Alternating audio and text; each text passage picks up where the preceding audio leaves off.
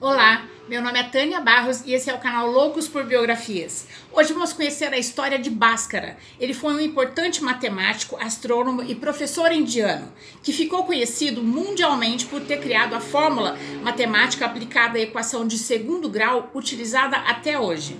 Bhaskara Akriya nasceu em 1114, na cidade de Vijaypura, na Índia, numa família abastada de astrólogos, onde o regime de castas e hierarquia era ainda mais rigoroso na sociedade do que hoje. Sua, sua mãe faleceu em mil, 1114 devido às complicações em seu parto. Foi criado pelo pai, Mairishura, que era astrólogo e marajá, e o incentivou a estudar e se aprofundar nas áreas de seu interesse. Bhaskara seguiu as traduções profissional da família e tornou-se astrólogo, porém dedicando-se mais à parte da matemática e astronomia, como o cálculo do dia e hora, a ocorrência das eclipses e das posições e conjunções dos planetas, que dá sustentação à astrologia.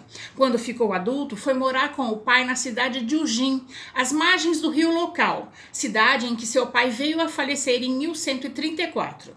Depois de algum tempo trabalhando com a posição do Sol, horas, eclipse e movimentação dos planetas sob a perspectiva matemática que fundamenta a astronomia, Bhaskara foi convidado para ser diretor do Observatório de Ujin, o maior centro de pesquisas matemáticas e astronômicas da Índia na época. Após começar a trabalhar no observatório, Bhaskara come começou a se aprofundar nos estudos estudos de álgebra e cálculo, o que o levou ao caminho de equações e sistemas numéricos, resolvendo problemas considerados difíceis para os demais.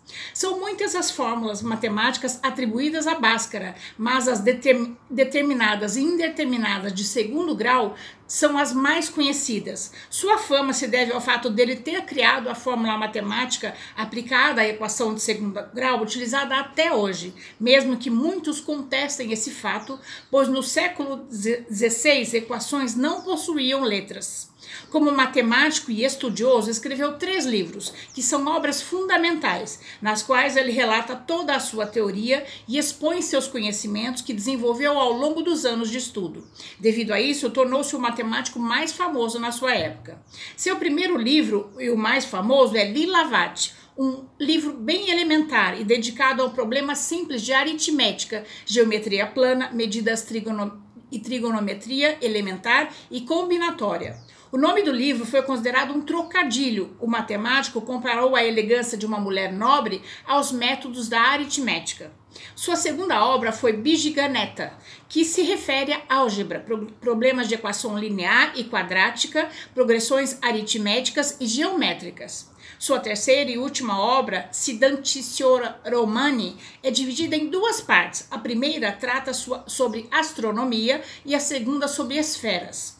Bhaskara Akriya faleceu em Ujin, na Índia, em 1185, aos 71 anos, num trágico afogamento em um rio, onde decidiu ir nadar.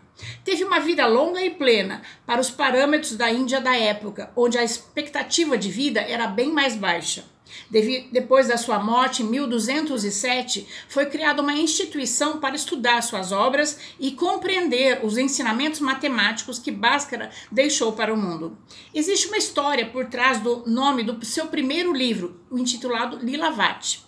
Numa tradução turca desse livro, 400 anos depois, foi dito que o nome do livro era o nome da filha de Bhaskara e que Lilavat significa formosa e bela em sânscrito.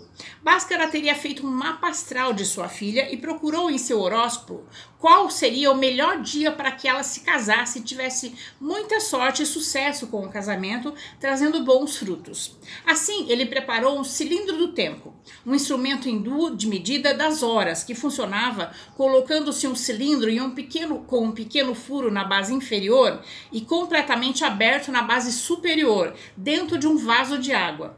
Conforme a água ia enchendo o cilindro, o tempo, o tempo ia passando e sendo contado. Depois de preparar esse instrumento, Lila Vat se inclinou com curiosidade para ver o trabalho do pai, e uma das pérolas de seu vestido acabou caindo dentro do cilindro e tapando a abertura sem que ninguém percebesse. Então, por causa disso, eles perderam o momento certo para o casamento de Lila Vat, que nunca pôde se casar. Para seu consolo, Bhaskara deu seu nome à sua primeira obra, em homenagem e pedido de perdão. Verdade ou não, essa história tornou Bhaskara famoso até entre as pessoas com pouco conhecimento em matemática.